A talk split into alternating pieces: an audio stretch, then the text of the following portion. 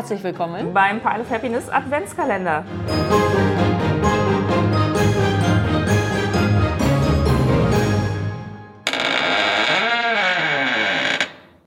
Ja, herzlich willkommen im heutigen Türchen.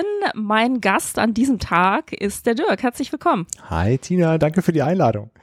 Ja, super, dass du da bist. Und auch wenn du sozusagen quasi schon eine Brettspielberühmtheit bist, äh, für unsere Zuhörenden, erzähl uns doch mal kurz, wo man dich brettspieltechnisch so finden kann. Ja, ähm, mich äh, findet man oder hört man zumindest äh, bei der Board Game Theory, ein äh, auch deutschsprachiger Podcast, äh, der wöchentlich erscheint. Wir reden über so alles Mögliche von bis. Ähm, seit kurzem haben wir auch ein neues Logo und äh, auf dem nur noch BGT steht, äh, weil das mit dem äh, Board Game Theory doch ein sehr undankbares Wort für die typischen deutschen Sprecher ist. Äh, und ansonsten äh, findet ihr mich überall als Brettspiel Pony auf den üblichen äh, äh, Plattformen, auf Instagram nicht mehr seit kurzem. Ich bin jetzt bei Mastodon äh, auch als Brettspiel Pony, auf BGA findet ihr mich als äh, Brettspiel Pony und wenn ihr irgendwo auf Discord unterwegs seid, heiße ich da in der Regel auch Brettspiel Pony. Genau. Ja, sehr gut. Was ich übrigens finde, was äh, so ziemlich der beste, der beste Screen-Name in der Brettspiel-Community ist. Äh, hast du da Danke. noch zwei Worte zu, wie es dazu gekommen ist? Mega Logo übrigens auch. Ja, danke. Äh, also ähm, äh, ich, ich wollte gern einen äh, Namen haben, der nicht direkt klar macht, welches, ähm, ja, welche, welches Geschlecht sich dahinter verbirgt. Ähm, und weil ich auch gar nicht groß vorhatte, mit, mit Gesicht aufzutreten und das so frei machen wollte, ob es jetzt ein Mann oder eine Frau ist, sondern einfach über Spiele so, so reden wollte. Äh, und ähm, war ich ganz großer Fan der äh, My Little Pony äh, Neuauflage. Äh, wann war das? Ist jetzt schon wieder ein paar her, so äh, Ende 2000, um die 2010 herum von Lauren Faust äh, bei Hasbro. Ja, ähm, und das hat es dann dazu zum Brettspielpony geführt. Mega. Gibt's ja auch mittlerweile auch schon ein Rollenspiel zu, aber ich glaube, hier müssen wir jetzt einen Cut machen, Genau. sonst äh, galoppieren hier die Ponys mit uns davon. Alles klar. Ähm, Im Brettspiel-Adventskalender geht's natürlich auch darum, äh, dass du uns was mitgebracht hast. Was hast du denn dabei heute? Genau, ich habe was dabei, was ich ähm, für mich selber so spielerisch erst dieses Jahr tatsächlich entdeckt habe. Ähm, ich kenne das schon schon lange. Äh, letztes Mal mit einem guten Freund äh, überlegt, äh, der kam da schon ja, so 2016, 2015 rum mit an und meinte, ah, wir könnten das ja mal ausprobieren. Und ich hatte auch vorher das schon von mitbekommen. Ähm, ja, und ich rede über Netrunner. Ähm, das ist ja vielleicht der ein oder anderen äh, von euch bekannt. Ein äh, Duellkartenspiel, was 1996 bei Wizard of the Coast von Richard Garfield als Collectible Card Game gestartet ist. Da hat's äh, auch sehr, sehr gute äh, Kritiken bekommen, habe ich jetzt nochmal nachrecherchiert. Also es wird, wurde wirklich sehr gut aufgenommen. Das Beste seit Magic the Gathering und es wurde wieder gesagt, Richard Garfield hat es wieder geschafft, ein grandioses Spiel rauszubringen.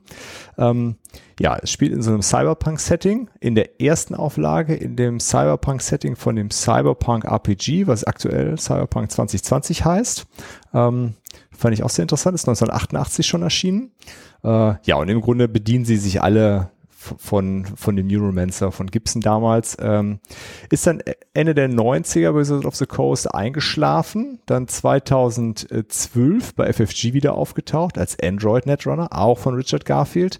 Diesmal als äh, Living Card Game, was FFG ja sehr, sehr gerne macht. Ähm, äh, Android Netrunner deswegen, weil es dann jetzt in der Android-Welt, was von 2008 bei FFG erschienen ist, äh, gespielt hat. Wieder ein Cyberpunk-Setting, also ja, der grobe Rahmen ist geändert, aber es ist im Grunde Cyberpunk. Äh, da ist es dann 2017 eingeschlafen, äh, aber weil es sich halt sehr, sehr großer Beliebtheit äh, erfreut hat, so unter den, den Spielenden, ist es dann 2019 von aktuell Null Signal Games, ähm, ja, wird es als Non-Profit fortgeführt.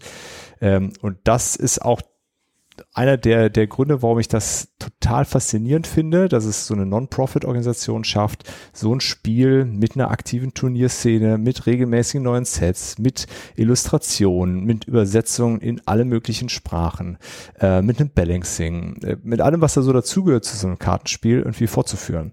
Ähm, sehr, sehr beeindruckend. Genau, und das habe ich dieses Jahr durch ein Interview kennengelernt äh, und mich direkt verliebt.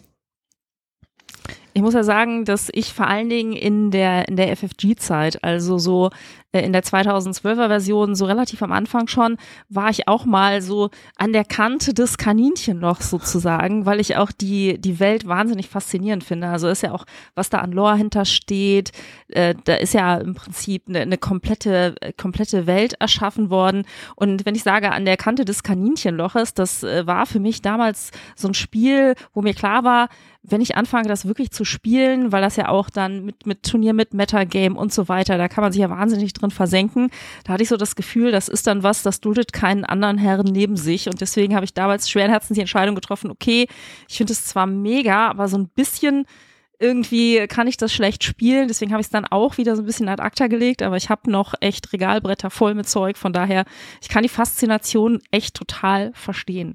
Aber was machen wir denn in dem Spiel genau? Du hast schon gesagt, es ist ein äh, zwei-Personen asymmetrisches Kartenspiel, was zeichnet das denn aus? Genau, also du hast es äh, schon gesagt, das hatte ich ja eben nur so halb erwähnt, also asymmetrisch ist ganz, ganz wichtig ähm, und zwar eine Seite spielt eine Megacorporation, wie das typischerweise in diesen Cyberpunk-Settings so ist. Ähm, die, die Politik ist ins Hintertreffen gekommen. Die Welt äh, wird regiert von Megacorporations, die alles und jeden kontrollieren. Auf der anderen Seite äh, stehen die, äh, steht die Runnerin, ähm, ja, quasi die eine Art Hackerin, die in die, dieser, dieser Cyberpunk-Welt eben versucht, äh, gar nicht mal die, die Gute zu sein. Äh, also das, das, darum geht's gar nicht, das Richtige zu tun, sondern vielleicht für den eigenen Vorteil, einfach nur um Chaos und Zerstörung zu schaffen, äh, vielleicht auch äh, ja für, für den Fame als ähm, ja, berühmte Hackerin dann am Ende dazustehen. Ähm, ja, und die treten gegeneinander an. Das Ziel des Spiels ist, ähm, sieben Agenda-Punkte, äh, die gilt es zu, zu äh, scoren bzw. zu stehlen. Äh, die finden sich ausschließlich im Deck der Mega Corporation. Da müssen auch abgehängig von Deckgröße eine bestimmte Menge an Punktekarten drin sein.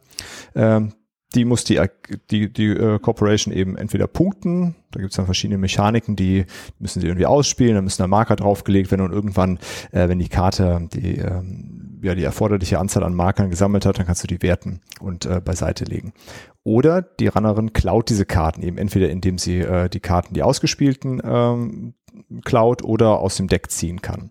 Äh, und das ist quasi dann immer ein Run, äh, so nennt sich das im Spiel. Quasi ich hacke mich in irgendeinen dieser Server, die da ausliegen. Äh, ja, alles sehr, sehr thematisch, äh, wie ich finde, das, das ganze Spiel. Also es trieft vor Thema und äh, das ganze Cyberpunk und auch dieses äh, Ungleichgewicht. Die Corporation ist sehr, sehr mächtig, hat viel Geld, viele Ressourcen, auf die sie zugreifen kann. Und äh, die Runnerin versucht ja irgendwie mit sehr kreativen Mitteln sich da zurechtzufinden. Ähm, und wer immer von äh, als erster sieben Punkte äh, gesammelt hat, gewinnt eben das Spiel. Es kann sein, dass die Runnerin äh, ja flatlined, so heißt das in der Cyberpunk-Welt, also äh, stirbt, einfach weil sie zu viel Schaden aus unterschiedlichen Quellen äh, kann das sein äh, bekommen hat. Ähm, und es kann sein, wenn die Con nicht mehr nachziehen kann, sie muss am Anfang des, also die, die Corporation äh, muss am Anfang des Zuges immer eine Karte ziehen. Wenn sie das nicht kann, hat sie auch verloren. Äh, ist mir noch nie passiert. Meistens äh, treffen die anderen beiden ähm, Ereignisse ein. Was ich auch echt mega finde, ist, du sagst ja, es trieft vor Thema. Es ist ja auch so, dass wir für beide Seiten, also sowohl für die, für die Corporation als auch für die Runner-Seite, haben wir so eine Art Fraktion. Ähm, auch da wieder sehr viel Vielfalt, auch in den Fraktionen gibt's noch äh, unterschiedliche Corporations, die man spielen kann, unterschiedliche Runner-Persönlichkeiten, die man spielen kann. Trotzdem, die Fraktionen haben ja immer so ein bisschen so eine gewisse Ausrichtung und ein bisschen Schwerpunkt, etwas, äh, was die Fraktion besonders gut kann. Ähm, es ist ja auch natürlich wie so ein äh, LCG typischerweise, dass man, dass man sein Deck baut, so dass das Ganze ein sehr natürlich ein Stück weit einen persönlichen Touch bekommen kann, also man so seine, seine persönlichen Vorlieben äh, beim Deckbau auch berücksichtigen kann, mit welcher Corporation, mit welchem äh, Runner-Deck man äh, spielen will. Und typischerweise ist das ja auch ein, sag ich jetzt mal, eine, eine Hin- und eine Rückpartie. Also dass man typischerweise, wenn man gegeneinander spielt, spielt jede Person einmal die Corporation und einmal die Runner-Seite und dann, dann wird getauscht. Also man kann nicht nur in der einen Seite verharren, sondern idealerweise kann man mit beiden Decks äh, ein, ein gutes Spiel hinlegen. Ja, das finde ich auch sehr spannend, dass das im Grunde äh, beides, äh, beides einhergeht und man nicht sagen kann, ich spiele nur die eine Seite. Äh, es äh, lädt auch enorm dazu ein, das Spiel einfach anders kennenzulernen und sich mit beiden Seiten entsprechend auseinanderzusetzen. Mhm. Genau. Und äh, je nachdem, wie das Deck gebaut ist, gibt's halt auch ganz unterschiedliche Effekte, die man, die man berücksichtigen kann. Also dass man sozusagen äh, ähm, billig und schnell unterwegs sein kann oder dass man ähm, zum Beispiel äh, die, die Shaper-Seite auf der Runner-Seite baut sich eher so mal äh, die persönliche Konsole aus, um sozusagen besonders äh, gut darin zu sein, äh, die gegnerischen äh, Server zu hacken. Also da kann sich echt schon sehr unterschiedlich was entwickeln. Und wie gesagt, das Ganze, wenn man wirklich Bock hat, kann man da auch relativ tief in die Lore eintauchen und so ein bisschen was äh, von der Welt in sich aufsaugen, was ich echt auch immer sehr faszinierend finde. Ja, total. Und dieses, diese Welt ähm, kommt halt durch die Karten. Also es sind alles ganz tolle Illustrationen, auch jetzt in dieser ähm, ja, Non-Profit-Variante von Null Signal. Ähm, das steckt halt überhaupt nichts zurück, was Illustrationsqualität angeht. Und diese kleinen Flavor-Texte. Äh, und am, am Ende des Spiels liegen da halt Karten aus. Und äh, für mich ist es zumindest so, da ich, ich fühle die Welt schon so ein bisschen. Also ähm, gleich, ich äh, habe Blade Runner gerne geguckt. Ich habe jetzt vor kurzem endlich mal die Neuromancer gelesen äh, und das, das merkt man alles dieser Welt an. Ne? Also es ist schon äh, sehr, sehr, äh, sehr, sehr spürbar, finde ich. Okay, das heißt, das ist dann gleich schon die passende Buchempfehlung für Zuhörende, die ein bisschen Lust auf Cyberpunk bekommen haben. Genau, als Buchempfehlung würde ich auf jeden Fall äh, Neuromancer von Gibson äh, empfehlen und äh, wenn man was gucken möchte, dann kann ich äh, total gut die, äh, die Cyberpunk ähm, äh, Edge Runner Serie bei Netflix empfehlen. Okay, sehr gut. Das heißt auf jeden Fall schon mal ein bisschen Futter für die dunkle Jahreszeit. Definitiv. Gibt es denn bei dir noch irgendwas, was für dich in der Jahreszeit, Saison, Adventszeit nicht fehlen darf und was für dich Tradition ist oder du damit verbindest und was unbedingt sein muss? Also vielleicht für sehr viele ist ähm, Adventszeit, Weihnachtszeit schon so ja gemütlich mit der Familie äh, verbringen. Ne? Man, man rutscht so ein bisschen enger zusammen.